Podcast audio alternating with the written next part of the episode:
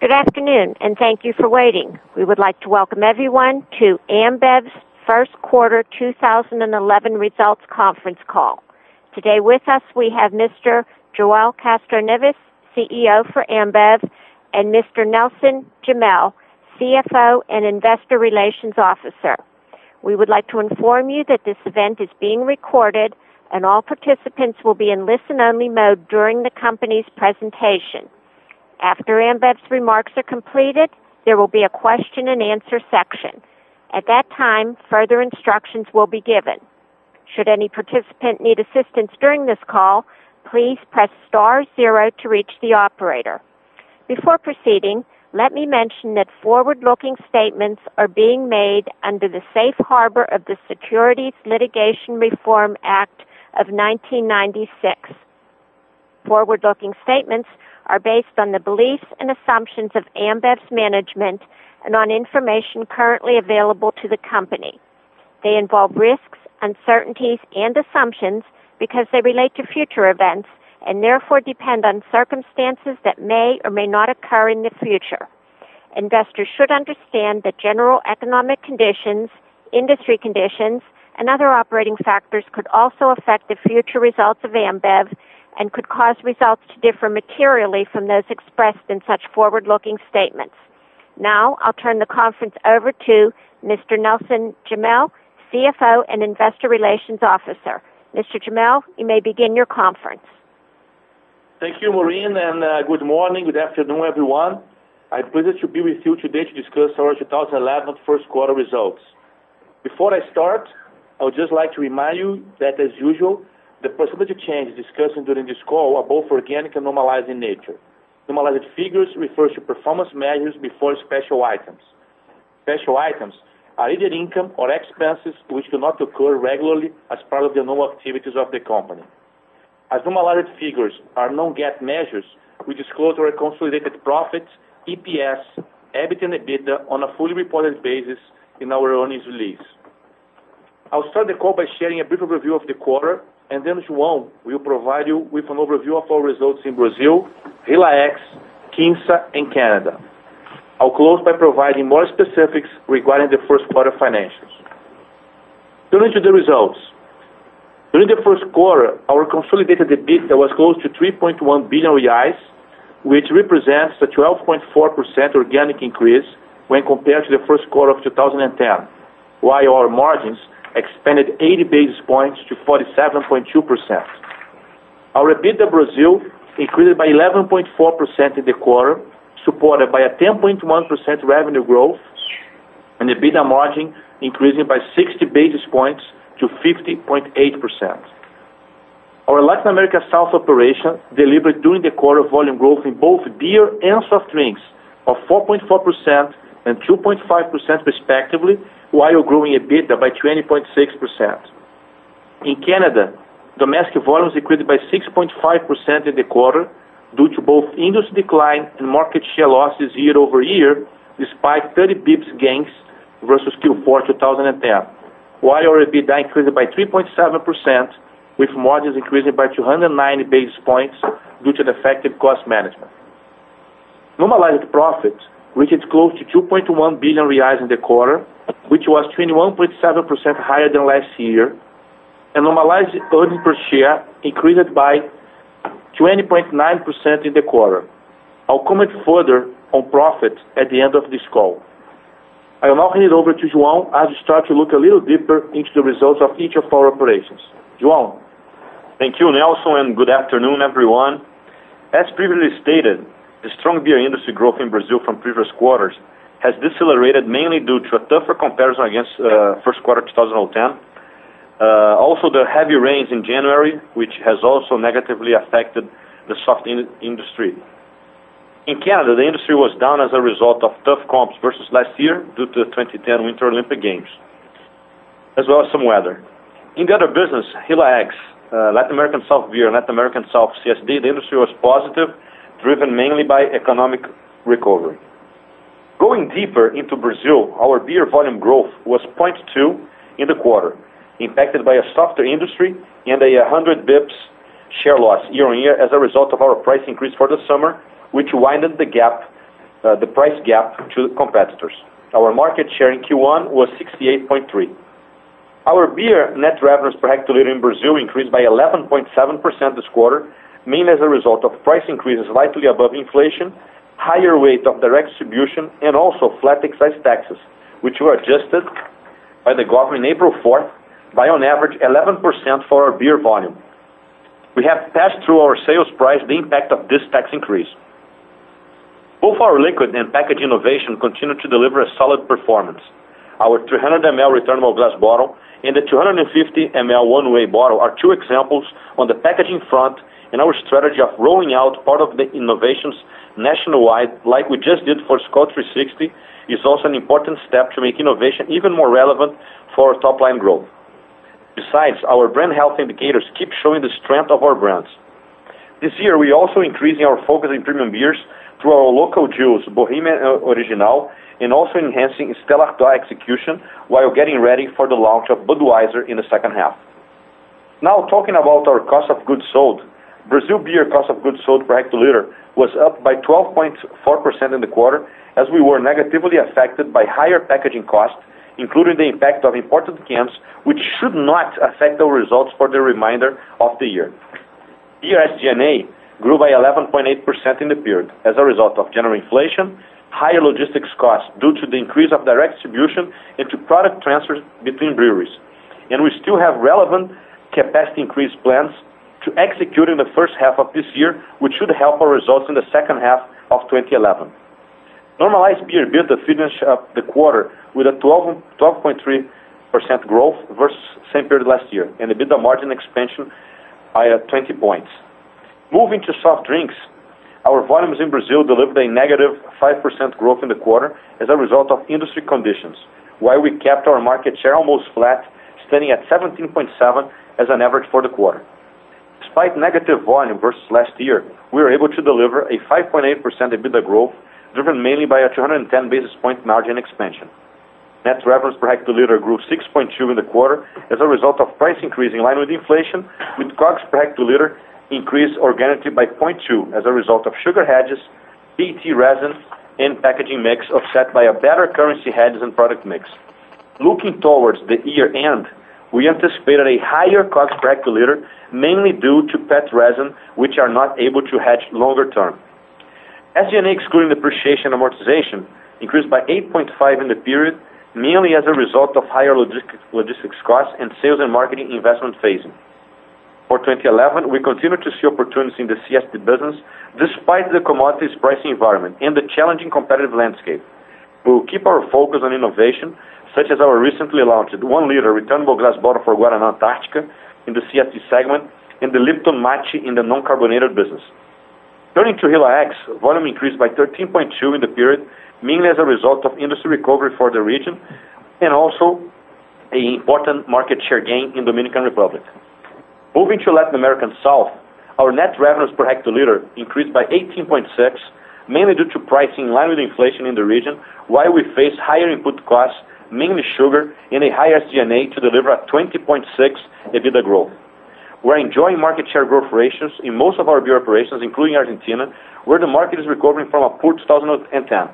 We continue heavily supporting our mainstream brands through communication, value-added innovation, and market programs to take full advantage of the better momentum in Argentina and the region.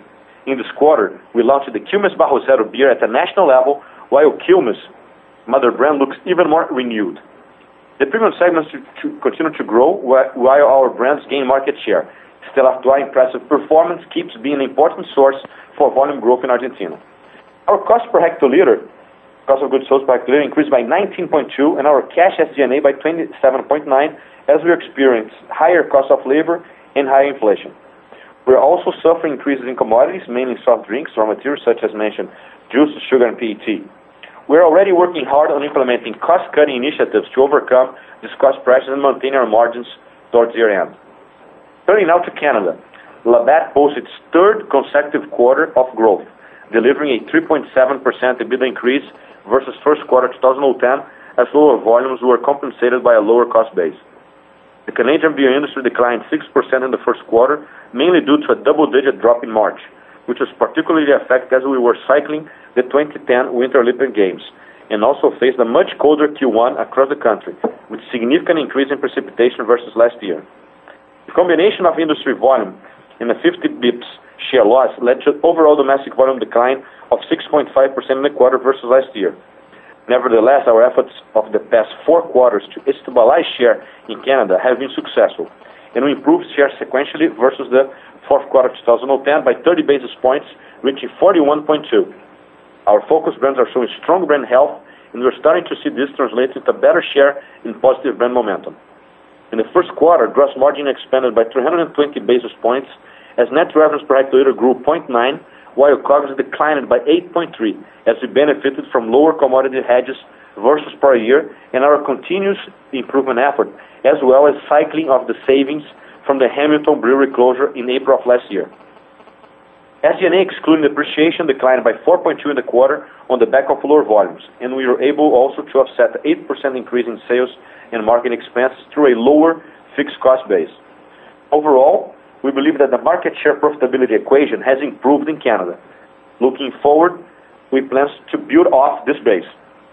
Going back to the overall Ambev business, I want to wrap up by saying that we're pleased with our consolidated results as we delivered a double-digit top-line growth combined with the 80 basis points EBITDA margin expansion as a result of margin improvement in almost all of our countries.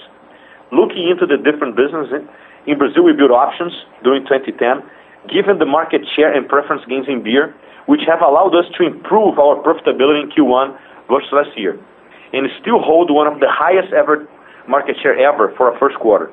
Going forward, we expect to continue delivering strong top line by balancing volume and net revenues per hectoliter growth, while margins should improve as we cycle the impact of 2010 imported cans and higher logistics costs. In soft drink, we will keep focusing on innovations to improve our market share position in a challenging cost environment. In Latin America and South, we also delivered solid EBITDA growth and strengthened even further our brands, as well while investing in our mainstream beers. In Canada, despite the still challenging top-line environment, we continue to deliver a positive EBITDA growth through an effective cost management. And finally, in Hila X, we remain on track to deliver our long-term strategy in the region. To conclude, I would like to congratulate our people, our major asset, our most important one, to say that I'm confident we will be ready to take the advantage of every opportunity going forward. Now I would like to go back to Nelson. Thank you, João.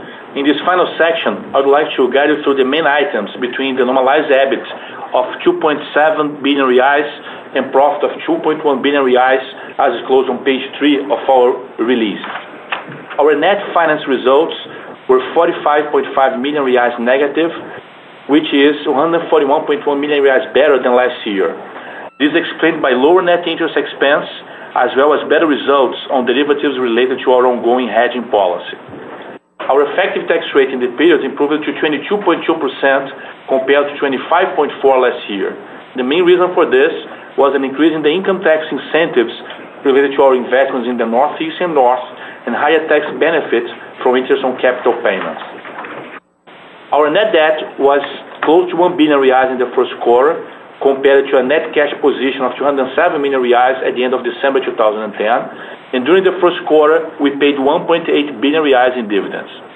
We remain committed to our CapEx plan, particularly in Brazil, where it may add up to 2.5 billion reais this year, as we do see relevant growth opportunities in the beer industry moving forward and plan to invest adequately to fully seize them over the medium and long term. I will now hand back to the operator and open up for questions. Please, Maureen. Thank you. We will now begin the question and answer session. To ask a question, you may press star then one on your touch-tone phone. If you are using a speakerphone, please pick up your handset before pressing the keys. To withdraw your question, please press star then two. At this time, we will pause momentarily to assemble our roster. The first question is from Robert Ford, Bank of America Merrill Lynch. Please go ahead, sir. Hey, good day, everybody. And uh, guys, congratulations on the uh, the quarter. Yeah, I had a question with respect to some of the uh, the non-operating stuff. And there was a a sharp decline in depreciation, particularly if if you just look at that portion which is associated with, with with selling and distribution. I was wondering what was behind that. I also was hoping that you might give us some uh, some expectations with respect to your effective tax rate for the year, as well as, as maybe touch on the life and size of some of the tax investment incentives that that uh, you're obtaining, uh, particularly as you expand, and, and, those that you anticipate uh, this year as a result of the the bigger capex numbers.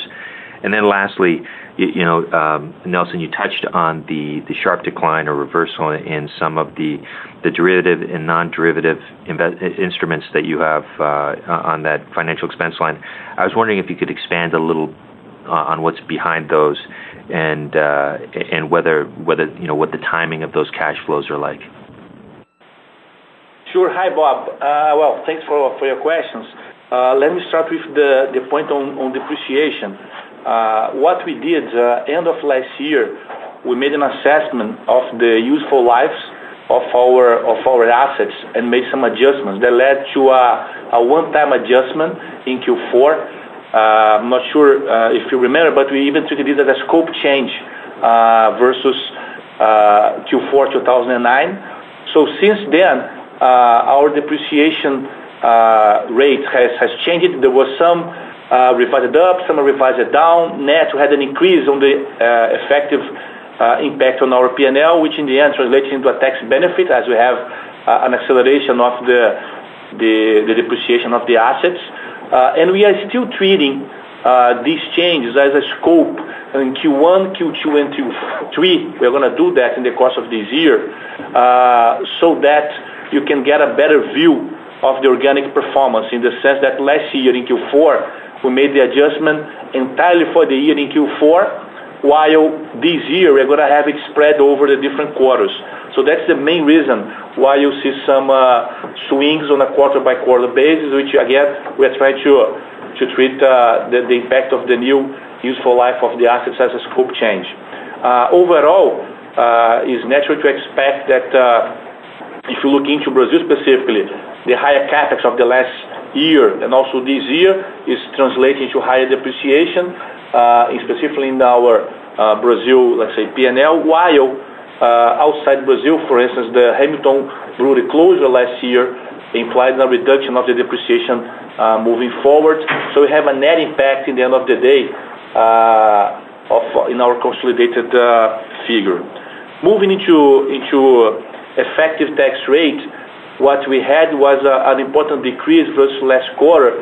But as you know, I mean, there are some swings on a quarter-by-quarter basis, uh, mainly because of the timing of the different uh, fiscal planning. So for last year, we had a full year, uh, 21%, around 21, 22% uh, effective tax rate. So Q1 was pretty much in line with last year, and that's what we we should see as an ongoing effective tax rate. Of course, it is always challenging in the sense that uh, as we increase our earnings before tax, they are marginally taxed at a corporate tax rate of 34%. So we have to come up uh, with ways to try to offset for that. So longer term, uh, we could assume some increase year over year, but still this year, we think we can match uh, last year effective tax rate. Of course, on a quarterly by quarterly basis, uh, this is uh, always with some ups and downs.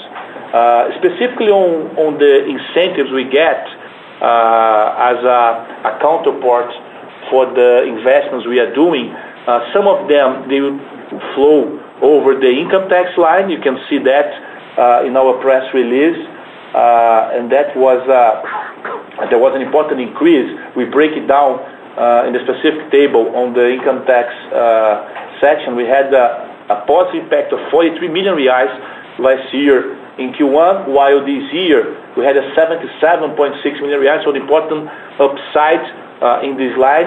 And you also, we also have on the other operating line uh, incentives related to uh, VAT booked there, and, uh, that was one of the drivers for the increase. If you look into our other operating income lines, there was an increase from 94 million to 135 million, and within this number, Majority of it is linked to government grants, VAT government grants, that uh, uh, flow into our into our P&L.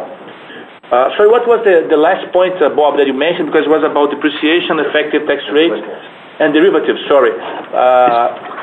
Uh, there we have to. We also have this specific table in our press release where you see the the overall net finance results uh, moving from one, 187 last year to 45 million this quarter, and we break down the different elements in there. So what uh, we show there is that, of course, in terms of interest income, uh, we had an increase because of not only higher interest rates, but also an average, let's say, cash higher than last year. Our average cash moved from 4.8 billion reais to close to 6 billion. That's uh, impacting the the upside in the interest income. In interest expense, we had somehow the other impact, have also higher interest rates there because of the interest rates uh, evolution here in Brazil. Remember that we are fully hedged on our on our debt uh, towards real through swaps. And then we have two lines there Uh, on gain and loss of derivative instruments and non-derivative instruments. So everything that's linked to derivative instruments has to do with the uh, mark-to-market adjustment of all the transactions we have, uh, for instance, on our debt, while the non-derivative instruments has to do with exposure we have in our operations abroad. And of course, since there are current fluctuations, for instance, on payables, we do recognize Uh, this as a financial expense. So a little bit uh, uh, maybe too detailed and complicated. We can always go into into more details and provide extra elements. We also available in our 20-F, but I hope I kind of answer your your question. Oh, that's fantastic. It's very helpful. And then on the derivatives or the the hedging on the debt obligations, it's it's basic you you've hedged both the principal or all the amortization and the interest payments. Is that correct? That's correct. Everything is hedged into into reais. And then on the on the VAT assets, um, what what life do you have on on most of those uh, those state tax investment incentives? Yeah, it's really really long-term. We have the maturity uh, in our uh, 20-F. I wouldn't know by heart, but I can tell you normally they are above five or can reach up to 10 years, depending on the specific uh, incentives we get, which are all, uh, let's say, it's different state by state, and uh, they're according to the local legislation in each state. So this is really detailed in our 20-F as well. And with the new investments you are, because if I look at your 20-F, I'll see it through 2009, but the 2010 one isn't out yet, and or Moses is telling me it is, I'm sorry. But uh, but on the new investments that you're making, do you um do you do you see tax investment incentives that are are in line or better than the ones that you've recently been obtaining? Yeah, they they are normally in line in the sense that they always follow the local legislation, right? So uh, in some states, Uh, you have uh, better incentives. Uh, in others, you have incentives that are, let's say, from a pure financing perspective, less attractive. This is all taken into account when, for instance, we decide to make an investment. So we consider the logistics impact, of course, is the primary impact when you want to localize a plant. We look into the logistics impact, but also take into account from to look into the net present value of the investment as a whole. We we balance also uh, the different sort of incentives we may get, which, as I said, is different state by state. That's uh, helpful. Thanks again, uh, and again, congratulations. All right. Thank you very much. The next question is from Alan Alanis, J.P. Morgan. Please go ahead, sir. Thank you so much. Hi, Joao. Hi, Nelson. Um, I have a couple of questions. The first one has to do with working capital. I mean, we see your your operating cash flow declined year-over-year, and if the working capital would have been stable, it would have not declined. So, um, getting a look into the the filing you did on Bovespa, we see that there's a surge there in inventory, both in raw materials and and finished product. And, and I was wondering if you could comment a little bit more on the, on on this increase in inventory, and what would be the kind of level that we should be expecting going forward in terms of working capital needs, please? That will be my first of two questions. Uh, sure, Alan. Hi, it's Nelson here. Uh, well, as uh, we have been pointing out in the in our calls, we have been putting a lot of focus in terms of our working capital management since 2009. We even have an active working capital. So payables are bigger than inventories and accounts receivable. That's still the case. Uh but in fact, when you compare versus last year or versus December, for instance, Uh, our working capital, which is negative, and that's great, but it's less negative than it was before. So we expected less value from this lever, if you will.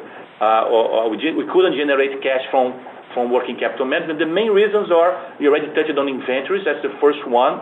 And the reason why our inventory level is above uh, what we we were kind of even expecting is that we had, in the end of the day, sales that didn't materialize as we planned. So our volumes, our total volumes was, we are a little bit off of our expectation, which means at the end of the day, you not only lose eventually the margin, but also stick with the, you have the inventory uh, in your plant or the distribution center. So that's one piece of it, is related to finished goods inventories that are above uh, what we expect, but that we can act, I would say, relatively quickly and fix, uh, and that's what we are doing as we speak.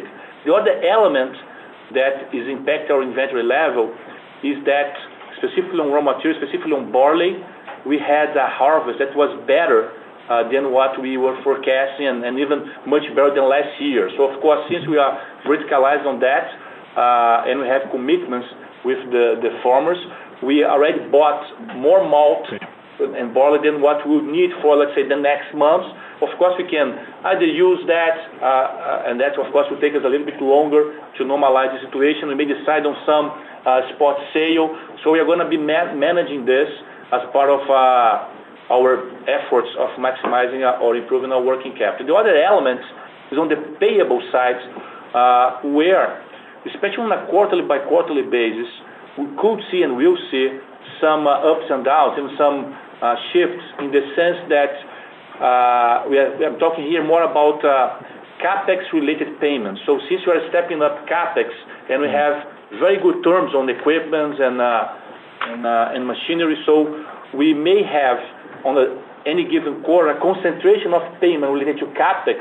Yeah which will trigger increase and decrease in our payable in relative terms. So for instance, last quarter, well, the last quarter of 2010, we had a step-up in CapEx, a lot of CapEx being realized, but the payment only materialized in Q1. So that's why payables reduced versus what we had uh, in December 2010. That's uh, normal, and uh, on a quarter-by-quarter basis, we have some swings. But I mean to conclude, I would say that, as I said before, we are very focused on working capital management, on generating cash and extract value through this lever. We remain focused on that this year, and there is no reason why we couldn't continue to extract value from from that. And again, it is still a negative cash uh a negative working capital position, and we think can go even better as we fix inventories and have this adjustment on the payable side. Got it. No, that's that's extremely useful. Uh, now, thank you. My second question has to do with Canada, and I think it would be more more for Joao. And and it's more of a of a longer-term question regarding the structure of the industry. I'm I'm kind of surprised. Correct me, please correct me if I'm wrong. The two main players in Canada seem to be losing market share versus the the much smaller players. Uh, it's not very common that we see that kind of situation when you have two very dominant players in a particular industry. What what's happening in Canada? How do you see that market evolving, Joao? Uh, and from the part of of the role of these smaller players and the overall growth of your market share and the overall uh, of the overall industry. Yes, Alan. Um, In the in the last couple of years, uh, combined with uh, with the crisis that, uh, like in the U.S., hit Canada harder than it did other markets, both us and our main competitor have lost a few points. Yeah. I think this trend, to be quite honest, has started a long time ago from two ends. I think from one end, in the value segment, a value segment was a segment that for for a long period of time, neither us or our competitor were tapping into that segment. And that segment was uh, predominantly uh, smaller players. So this was a value. This was a segment that was growing for some time. I mean, we, we in a way, uh, played an important role with the acquisition of Lakeport, that somewhat was playing an important role in that segment. And then you also have I mean, some some of that uh, participation also in the very high end. I would say that on average, the the biggest portion would be in the value on a on a total, more important than other markets and different from other markets. It was smaller players like Lakeport, which was the main one. Uh and now it's a combination. Okay? It's still a more sizable one in the value, but now both us and our competitors having a better position, let's say, to compete on on uh on that segment. So I wouldn't say it's a sudden change, but it has been a long a longer-term change with uh, which has continued in a very short term. I wouldn't say it's been dramatic, but continued. I think uh, uh, from our side, and I believe this also holds true to a certain extent to the competitor, we've been trying to broaden our portfolio to be able to compete and halt that decline from our standpoint against competition. So I do see Uh, possibility that we will revert that situation. In the very short term, or to be quite honest, in the longer term, not just the acquisition of Lakeport, which gave us a good position to fight on that segment. But on the focus brands, when you look at the investments on Budweiser, Bud Light, mm-hmm. Alexander Keith, and Stella, we're able to broaden uh, our attack in different segments, be it the core premium or be it the premium the premium segment. So I do think we are building options, trying to build options in Canada to avoid the situation that, as you said, has occurred uh, in the past. Got it. No, that's quite useful. Thank you so much, and congrats for the quarter. Thank you. The next question is from Lore Serra, Morgan Stanley. Please go ahead, ma'am. Good morning. Um, I wanted to go back to Brazil for a second and ask a couple of questions. And and let me start on pricing. Um, you know, if we look at the pricing over the last, let's say, two quarters, your revenue per hectoliter is up something like 15%, 16%. And I understand some of that is mix, and it's hard for us to separate that out, but I'm guessing most of that is frontline pricing. And if I understood correctly, you took another 3, 4% at the end of March for the excise taxes. So your frontline pricing could be up 15% or maybe up to 20%. So could you help me understand? I mean, we've not seen a price increase like this. I can't remember one. And can you talk a little bit about how the consumer is taking it and how competition is is reacting to those pricing? price moves, please? Sure. Yeah, sure. This is João. I think we're not going back to Brazil since maybe this is the first big question on Brazil and probably the one that has shown. I think the first important point to mention here is that I think we mentioned last quarter, but we've been talking about this. I think given the successful commercial strategy we built in the last couple of years, we've been saying that uh that has allowed us that has given us options on the market share slash profitability, but I would also include volume equation here. Okay? So uh we have, after an important price increase, and I go back to some of the numbers, uh, I I like where we s where we stand. Uh, you know, always always could uh always hope to be better, but I think after uh, an important price increase, given the options that we built, we sit we sit on a much more comfortable situation, which makes us feel very positive for the for the near term. On terms of the increase, I think you are a little bit on the higher end. Hasn't been that. Uh, I don't see the 15, 16, 17%. Uh, the high teens you see is a combination of a high single digit and then some of the things that we mentioned, such as higher distribution, flat excise tax on the first quarter, which we don't see in the second. right? There is always the state taxes uh, effect that you always see in the second and third quarter that pick up some effect on the on the second. and On the on the pass-through of taxes, it's maybe closer to 1.5%, 2.5% than from 3%-4% to offset.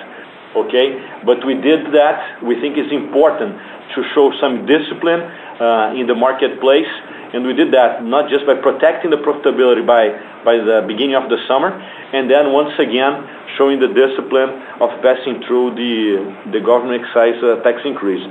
In terms of how consumers are reacting to that, uh, I would say that uh, it's a little bit difficult to say how they are reacting from the second price increase, because given that the, the, the tax increase was on April 4th, the price increase to compensate for that was not due by the end of March, it was due during the month of April.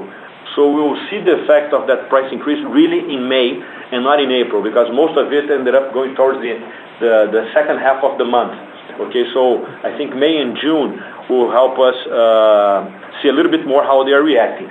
I think after the combination of our price increase, but also the government uh, is fighting hard the issue of inflation and fighting hard the issue of a strong FX, which I think they are right in doing so. Uh but in order to do that, they've been trying to decelerate the economy a little bit, trying to hit uh, their magic numbers, 4.5 versus the 7.5 of last year. And that can take a that has also some impact on the overall beverage industry, not just beer, but beverage industry in a whole. I would say that uh, towards the end of the first quarter, we started to see uh, greater consumer acceptance of the price increase. So we start to feel uh, better towards the end of the quarter related to volume. So I think that's good news. Uh, the same trend continued into April, and now we'll see during the the month of May how really consumers will react to this second price increase, which was not that significant. So we we think this consumer acceptance will continue into this uh this second quarter. Ed, in the fourth quarter conference call, you talked about how you raised prices and your competitors lagged a bit. Can you just update us on that? And can you also give us a sense of what your expectations are for volumes for the year for the industry? I understand, or yourselves, um, I understand that the first quarter was the low point, uh, I'm I'm suspecting from your comments in the press release. But you know, lots of moving parts between an economy that's still pretty strong, but obviously a lot lot of frontline pricing and and some more inflationary pressures, but but pretty good wage increases. So can you give us a sense of how you see all those factors balancing out to growth this year? Sure. Well, let me start first with terms of uh, competitors following up. Uh, we see uh, they closing the gap regarding returnables faster. Okay, so I mean, up to, to let's say, the second price increase, the catch-up was within a lengthy period, but happened within these three, four months. So we already see our share in returnables, uh, again, uh, very close to the all-time high. So very good situation there. Uh, in terms of cans, we had a price increase that was not different, let's say, from from the returnables, but the difference is that in the last few years, the pricing return in cans have not matched the pricing returnables. So we see l we see uh they haven't closed the gap. In certain months, they actually had widened the gap. But during the month of April, maybe because of the tax increase, we see them closing the gap for the first uh, price increase of the end of last year. So they they decided to take a longer period of time uh, in the uh in the one-way presentation. Uh, for most of the first quarter, they were not there. In the beginning of the second quarter, they did follow the most important one, which was the first one, and now we'll see how they will follow or not the second price increase during the month of May. So I would say moderate to good news uh, in this in this particular piece. I think uh, that a comparison that is worth taking, you mentioned the wage increase. As you know, uh, this year will be the lowest the lowest real wage increase of the last uh, eight years or the last government, because it's very close to zero when you only look about the minimum wage. When you talk about total uh, uh, income, there is some growth, but again, will be the lowest gain in the past eight. And If things go as planned, next year we will be the highest within the last eight, nine years. So we're playing with that combination, uh, a little bit pressure on the very short term, although the economy, as you said, is still strong, but in particular, the wage increase is not where it comes. It's more on the total wage rather than in the minimum wage uh, one. But a comparison I think also worth taking is when you compare uh, beer and soft drinks. We know beer, it's less vulnerable or more resilient, if you want, than soft drinks. But we see the soft in soft drinks industry suffering or being hit more uh, with a lower price increase than the beer one. So I think beer is showing resilient. I think the brands are very strong. Our market share position is very good, and we feel good about the near-term future. As you know, we're not giving uh, any specific guidance. Um, I just said that I feel it's uh the market is accepting this price increase, and within the next few months, we should see uh, a better outlook. Of course, we're going to be cycling two years of above 10% or close to 10% growth. So this this comps will be there for for for uh every quarter and not just in the first quarter. But uh given that the first was probably the the toughest comparison given the overall situation, we feel it could get better from from here uh from here on. On top of the macroeconomic change, we also had the weather, we had the price increase. All those three things will not be there in every quarter. In soft drinks, uh, situation was, uh, uh, I think, even even stronger. Um, we we had a price increase in line with inflation, as as our competitors also did and mentioned in their own calls. Uh but the market in the very short term showed less resilience than they did in beer, Uh, which for the time being is what we expect, a softer soft drinks than we than the softness in the beer side. Terrific. Thanks very much. Thank you so much. The next question is from Lauren Torres, HSBC. Please go ahead, ma'am. Hi, everyone. Um, just quickly following up, I guess, on the previous question with respect to Brazil. You know, just kind of pulling together the answer to that question. Just curious, though, you know, if that price gap is narrowing, I understand it may take another month or two to to really become more normalized. But you know, with that said, you know, thinking about volume share gains, um, do you think it, it's it's something that we may see in the second quarter, or is that really a second half event for you?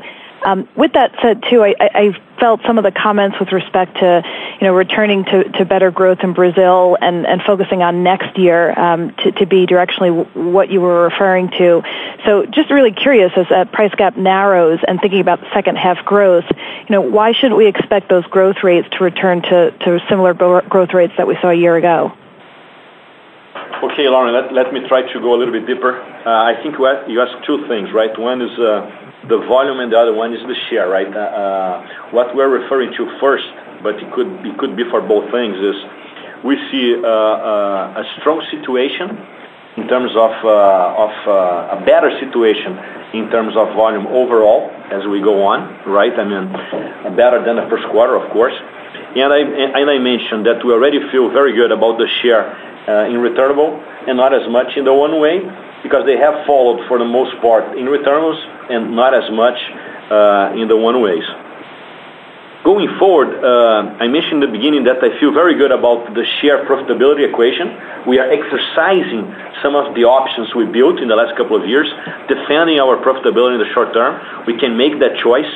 Uh, and we have also many choices still to make on the SG&A front to protect not just the gross margin, but also the EBITDA. Why I don't see us going back to to a situation as strong as last year is a combination of two things.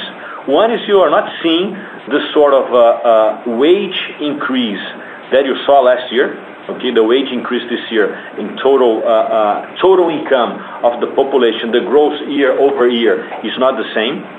The inflation, which also eats from our consumer pockets, is also higher, also with food inflation. So the combination of wage, some more inflation, uh, and also to a certain extent, a higher price increase this year compared to last year, uh, volume will not increase as much as it did last year. Why do we continue to feel very positive on the medium term? It's because everything could go back to where it was in January 1st, 2012, because it's in the law now that they will have to make a 13%-14% uh, uh, wage increase in the beginning of next year. If they do that and inflation is even more under control, uh, going back from 6 to the 4.5, which is the government objective, then you could have the macroeconomic situation in 2012 that you had in 2010 that allowed us, together with, a, let's say, a um, price strategy that was more in line with inflation to see that sort of growth. Right? Uh, I'm just making up a scenario here to explain why in 2011, the the scenario that we're living in is not exactly the same one that we're living in in 2010. Okay. that, That's very helpful. And, and if I could also just ask about um, cost inflation. I know you were speaking on the soft drink side and PET resin costs, things like that being an issue. Um, how about on the on the beer side, as far as your exposure, you know, whether it be to ingredient or packaging costs there, and your comfort level as maybe hedges and/or contracts maybe rolling off, what your exposure is, particularly in light of some of these costs maybe going up in the next six to 12 months?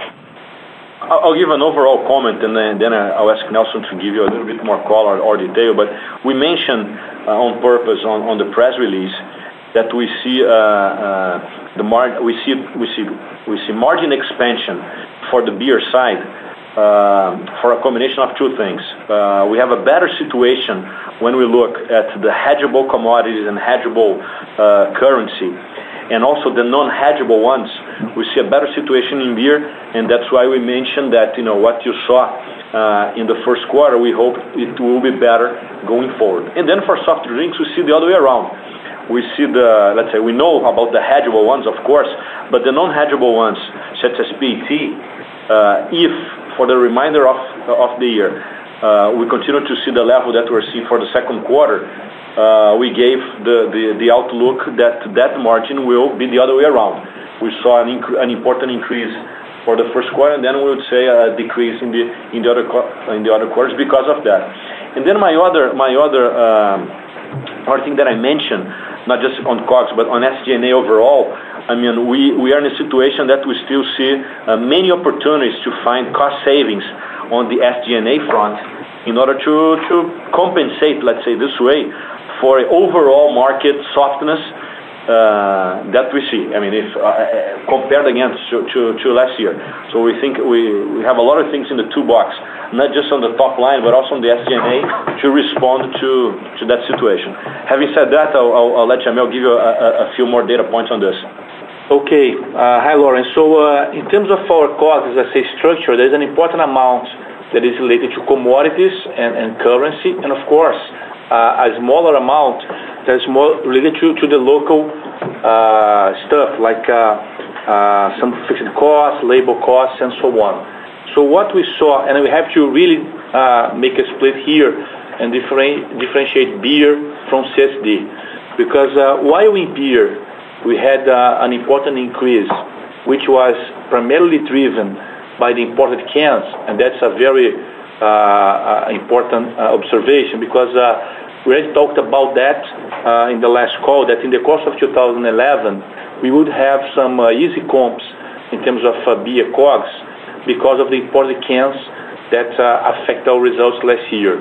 But when you look on a quarter-by-quarter basis, we are in Q1 2011 with an important impact of the imported cans, while in Q1 2010, there was zero impact of the imported cans as we started to use them as of the second uh, quarter last year. So uh we thought it was important to provide uh, this guidance so that you guys can have a better view on what is the real underlying, let's say, trends on our COGS. Because from now on, from Q2 on, uh, we are going to have the other way. We're going to have zero impact of the imported cans in beer in 2011, and a base of 2010 where it's going to be there, and therefore, there's going to be a natural upside on that. So again, in beer, the major impact was linked to the imported cans. Of course, we had commodities, the key commodities there being barley and aluminum with important increase, uh, which despite of our hedging policy, which somehow smooth a little bit, smoothing a little bit the impact of the commodity increase that we saw in the marketplace. Uh, it's an important impact there, partially offset by currencies. So broadly speaking, uh, we should see uh, beer COGS going down. And uh and even an extra element in there is that in Q1, the dilution of the labor cost and the fixed part in these COGS Uh, didn't uh, happen because of the flat volume. Right? We just had a 0.2% growth. As uh, it get better, we would also start to benefit from a better dilution of the fixed costs. Different in soft drinks, the commodity side and in currency, which is even more relevant in percentage terms, commodity for soft drink, at least sugar, was already at a very high level last year. So while in beer, the commodities price increase happened more towards year-end and also in the course of 2011. In soft drinks, we already have uh, sugar at a very high level, uh, Actually, sugar cost for us in reais even went down uh, in Q1 because of the currency benefit we got. So that's why you saw just a 0.2% growth. Uh but there are also commodities that you're not able to hedge there, and particularly PET with the recent spike in oil prices. I mean we anticipate Uh, some pressure in the course of the year. So a lot of uh, data points, but net-net, uh, we are still aligned with this guidance of COGS per hectoliter in the year growing in line with inflation, in which beer should grow even slightly below inflation, and then soft drinks going ahead of inflation. But given the different size of each, given the different volumes right, of beer and soft drinks, it could end up around inflation. Great. That's very helpful. Thank you. Welcome. The next question is from Luis Miranda, Santander. Please go ahead. Yes. Hi, good morning. Uh, thank you for taking my call, and congratulations. Just uh, uh, a follow-up question regarding the logistic costs and the potential savings that you might experience during this year. I wanted to know if you give us some color, if the benefits of the expansions during the second half of last year have already been implemented, or you still have some potential for the first half. And what could we expect on the second half on the back of the expansion in Pernambuco? Thank you. Sure, Luis. Nelson here. So uh well, regarding logistic costs, as we we already mentioned before, of course, we already started to feel uh, some of the benefits of the the investments we did. Uh, of course, as we said before, our footprint is not yet ideal. Uh, we have been, and we have important investments right now being executed. And for instance, we have the the Pernambuco plant, which should be up and running during the second semester, and uh, is expected to be the second biggest plant in our entire footprint, uh, as a key investment to ease a little bit the pressure on the actual logistic cost. That's driven by this change in the sales mix towards the northeast of Brazil. Uh, if you take the the impact of logistic costs in our SG&A this particular quarter, Q1, I would say the above-inflation growth was half of it, roughly, linked to higher direct distribution, which of course, more than pays off at the EBITDA level because we have an upside uh, in the net revenue per hectoliter. That's uh, uh, just a shift on the business model somehow. And the other half of the above-inflation growth was linked to these extra transfers that are at a lower level than what we saw, for instance, Q3 and Q2 last year, but it still can get better, and that's part of what João mentioned in terms of our uh, opportunities in improving our SG&A towards uh, year-end. Uh, thank you, Nelson. Welcome. The next question is from Celso Sanchez from Citi. Please go ahead. Yeah. Hi. I have two questions, actually. One sort of shorter term and one a little bit longer term, bigger picture. The shorter term one, just to follow up on the logistics. If I read the press release right, and please correct me if I'm wrong, it sounded like there was maybe some degree of of transfers in this quarter to the Northeast preparing for volume demand that didn't that didn't quite materialize. So I wonder if going into the second quarter specifically, you might have slightly lower logistics costs even before Pernambuco comes online because of the fact that you've got inventories kind of where you need them, where the demand presumably is. Is that is that one way to think about it or or not? Yes, Celso. It's Nelson here. So uh some of the costs, indeed, uh, we transfer a product the same way I mentioned that the inventories ended up higher than what expected because uh, uh, we didn't sell as much as we we planned for. Some of the logistics also, you could say that we transferred and we didn't sell, so was a kind of anticipation of a transfer cost that probably we will not have to do in Q2 and beyond, right? Part of it, we can say, well, what is inventory already transferred, we we are going to save not only the the inventory, the the working capital side, but also the logistics associated to that.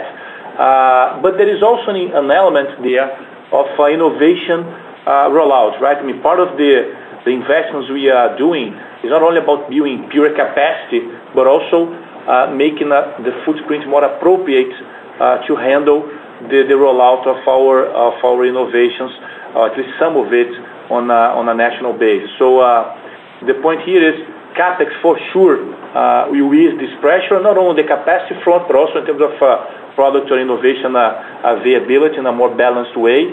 And and indeed, part of the logistics we could save in the course of the the year because as volumes Uh, catch up or reduce transfers if they don't. So that's a thing, a balance is a daily management. Uh, but the major driver to get this better uh, is going to be the CapEx plans and that we have in 2011. Actually, that answer dovetails very nicely with my bigger picture question, which was specifically about innovation. Um, Can you help us understand a little bit, I know this has been a theme, Joao, when you were at uh, at Quilmes, and now and now obviously you've been pushing it much harder now that you had the record market share last year. How should we think about the contribution of innovation in the portfolio, however you decide to measure, it, whether it's you know the last 12 months worth of launches or whatever it is, Um, how that contribution has has been to incremental growth and how you see that evolving, let's say, over the next 18 months? Okay, Celso. Ah, ah, I think I'll start by uh, adding to what uh, Nelson was saying, that uh you know there is an ideal ideal footprint, but an ideal overall footprint, which means overall volume, total volume. And as the as the year progress, we'll be in a better situation for, let's say, that ideal overall footprint. But the ideal innovation footprint uh, is a more of a moving target, right? I mean if you launch, let's say, a 250 ml long neck, and you see that this is uh, you know working very well for for different reasons, uh, you may start uh, moving those things around, not just necessarily to the north, northeast, but moving to different places where we think it will have an important use. And then if that has the expected value, the expected result, then we can build innovation capacity differently. So I I, would start by saying that, and second by saying that you know we will look, Uh, because it is on our DNA, and we think it's the right thing to do now for a lot of savings in different areas, including the logistics cost. But we will not be looking I mean necessarily for savings where we think we have an opportunity in terms of innovation, be it Skol 360, be it uh, Antarctica Sub Zero that we just uh, launched also in the Rio Grande do Sul. So there is still national rollouts of things that we launched last year that are working, as well as new uh, innovations that we're bringing to the table as we speak. And we'll definitely not save uh, on the CapEx related to that.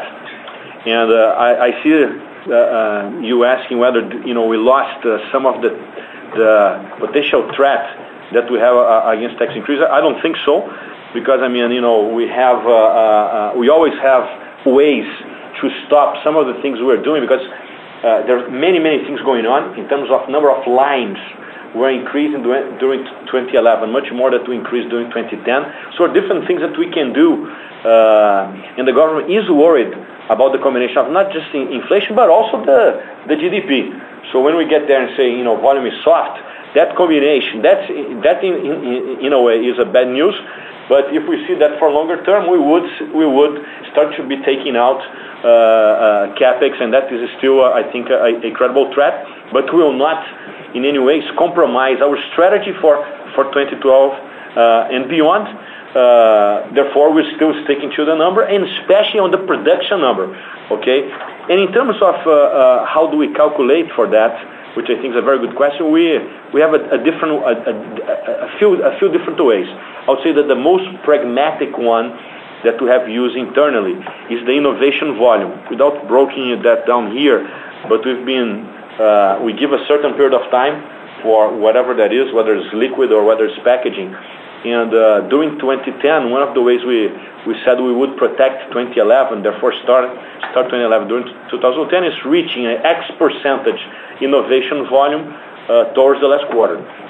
So that's uh, one way. Uh, the the second way is also to measure the brand preference or the key brand health indicators of our brands. We think we were in a good position, not just sharing volume, but also in preference, because we brought things to the marketplace that did appeal to to consumers. They respond by saying that they increase the the preference that they have for for our brands. So that will also always be a measure. Besides, let's say, the innovation volume and the macro the contribution margin generated by that, the key brand health indicators and preference being one of them, will also be will also be be important. And I think that will be two to three metrics that we'll continue to use in the next uh, 12 to 18. And again, and we have more things to to bring into the marketplace to continue to to not just surprise uh, consumers, clients, but also continue to build options for us uh, going forward. And we're already, we're already starting working in options for 2012. Okay? Great. Thank you very much. Thank you so much.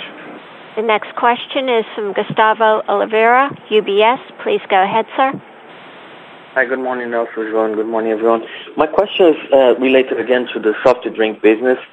As you're pushing for the returnability on that business, how we should think about volume growth and price mix growth? Because apparently, on this quarter, you had like very negative volume growth and and a very high price mix growth. But going forward, should we think exactly the opposite?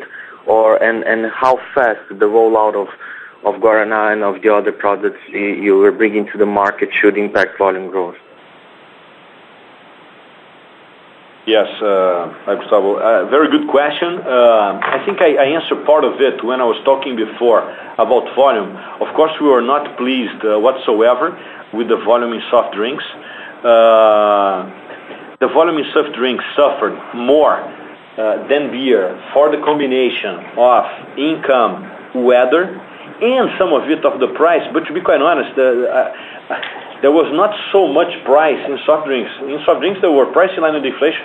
You saw the prices in soft drink less than in than in beer. But what you had there is the the impact of the flat excise uh, tax in the first quarter. So prices in line with inflation, with the absence of the, of an increased excise tax, gave you the net revenue per hectoliter that seems to be higher than than what it really, really is. Going forward, we see better volumes because I mean, we are at minus five, right? So Zero, for example, if it was the case, is much better than minus five. So I see better volumes going forward. Again, not the sort of volume yet that we saw in the previous year. And you're going to see less volume, not, not necessarily from price to consumer. Okay? I think price to consumer will continue to go up in line with inflation or higher. What's going to happen with net sales per hectoliter is going to be hit by excise taxes that was higher than in beer. We mentioned that in beer was around 11%, while in soft drinks was closer to 16%, 17%. Okay? Uh, that combination gave for Ambev something around 12.5%, 12.8%. Okay? Soft drinks, which are raising prices less than beer, because again, we are following somewhat the leader. We can try to push a little bit, but we're following the leader. The leader hasn't put much more price than inflation, although they also although they are facing, uh, in their business, a higher uh, uh, excise tax increase than the whole sector is facing in terms of beer, specifically us, because we had a lower than average increase. So you're right, volumes, will be, there will be a change, but I hope I gave you the reasons why you're going to see a change. It's a more an excise uh, tax uh, effect going forward, and a price increase that is more in line with inflation and not necessarily fully still to to pass on the excise tax. But it may be that we will see competitors open open up a gap, and then we have a chance to to close that that gap again. Uh, and then and then volumes uh, will be better, but uh, not still uh, the sort of volumes that we we were seeing last year for the same reasons that we mentioned in the in for beer.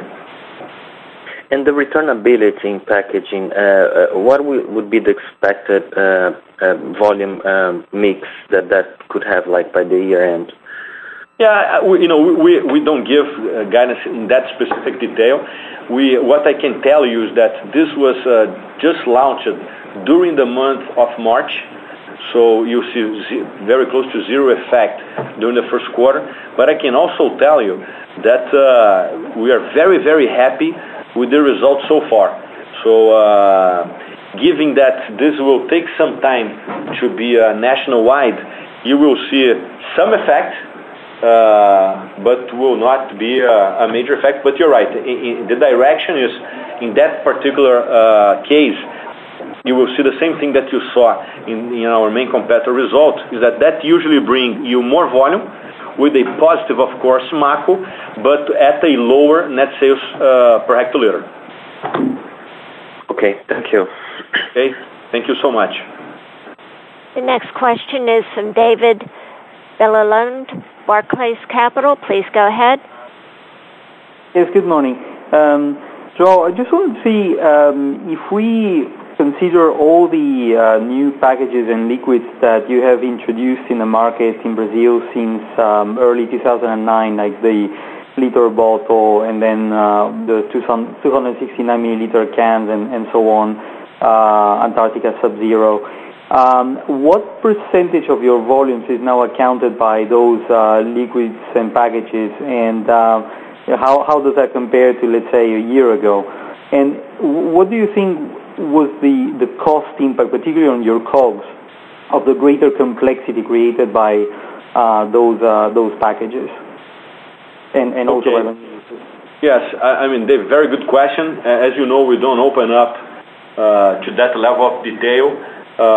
In terms of direction, our innovation volume continues to grow, okay, on a on a somewhat important manner, at a, uh, not not maybe at the same speed, because now we're starting to have cycles of the new innovation, okay? And at a point in time, we take that innovation out of the total innovation volume just because it's not no longer uh, an innovation.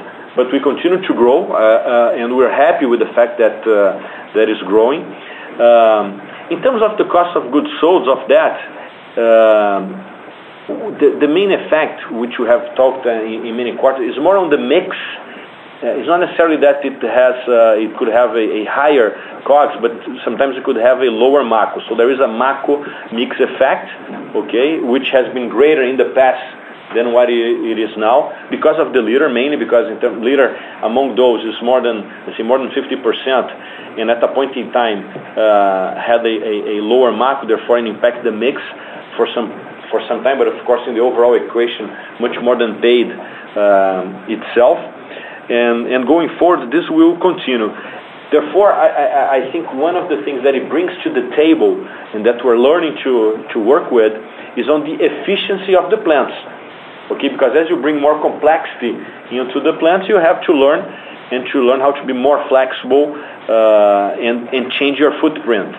So those are the two effects. One is the mix effect that you can see more on the MACO front, and then there is the complexity that you build within the plant, and we are every month getting better and better and having, uh, uh, for example, when you bring a new plant to the table, as we're bringing to Pernambuco, the lines are much more flexible, and you are getting can lines that can work with two, three, four presentations, and you can. we're also getting uh, returnable lines that can work with two, three uh, presentations, and that also helps us to have more flexibility uh, in the marketplace. Okay. Regarding competitor reaction to that, I mean, have you seen competitors trying to match this enhanced pace of innovation that you've had for the past couple of years? Or, or are you seeing them just you know, dropping the towel and say, "Well, we're just going to fight on pricing, particularly in the off-trade, since we cannot match that that pace of innovation? Yes, David, I consider the Brazilian market uh, one of the toughest markets we operate for a combination of reasons. Uh and that's why maybe I mean we're always also trying to do a better job every month, every year. For two reasons. One is they do focus at at least in copying us, at least in copying us At least in copying us fast. So uh so definitely they try to do that. Sometimes they will bring new news also to to the marketplace, but they're always always paying a lot of attention. Um, But um, but I think one thing that we have to remember, I think for me, that worry worries me less in in, the sense that, of course, I mean, I always try to be one, two, three years ahead of them. That's part of our job. But what worries me sometimes that we still see a lot of tax evasion in this marketplace, and that continues to be much more of an opportunity than a threat uh, for us. Because I mean it's still at a such high level that it can only get better, right? You know, you have a new a new system uh, put in place by the government, but we still see some pricing in the marketplace by some competitors that uh, for the price that they are selling their MACO, their contribution margin is zero or negative. So, uh, I mean, this is sort of a situation that uh you know that's sort of unacceptable. We keep showing that to the government so that uh, so that we can try to bring the level playing field to a better situation. While that doesn't, because we cannot just wait for that. that's why we bring a very strong Uh, and aggressive commercial strategy to the marketplace based on innovation, better brand health for our brands, uh, in order really to stay competitive and to excel in the marketplace and to get to the best uh, share profitability equation in the marketplace. Okay. And sorry, just one last question on that point specifically. When you talk about continued tax evasion, obviously we would have expected now um, tax compliance to be very high in terms of federal taxes. Are you mainly talking about uh, state taxes, the the ICMS, or or across the board? No, David, uh, unfortunately, I mean, you know, without uh, mentioning names, I mean, but unfortunately, we still see very important tax evasion at the federal level also. Okay. Thank you. Okay. So I mean, I think there's still a big, big opportunity out there whenever this gap is closed. For example, you know, someone buying the the competitors in the marketplace as the rumors are there, among those this would uh, definitely change the the equation for a much better situation going forward. Okay. Thank you. Okay. This concludes our question and answer session. I would like to turn the conference back over to Mr. Nelson Jamel for any closing remarks. Well, thank you, Maureen, and uh, thank you everyone for your questions. Uh, So see you again uh, next quarter. Have a nice day. Bye-bye. The conference is now concluded. Thank you for attending today's presentation. You may now disconnect.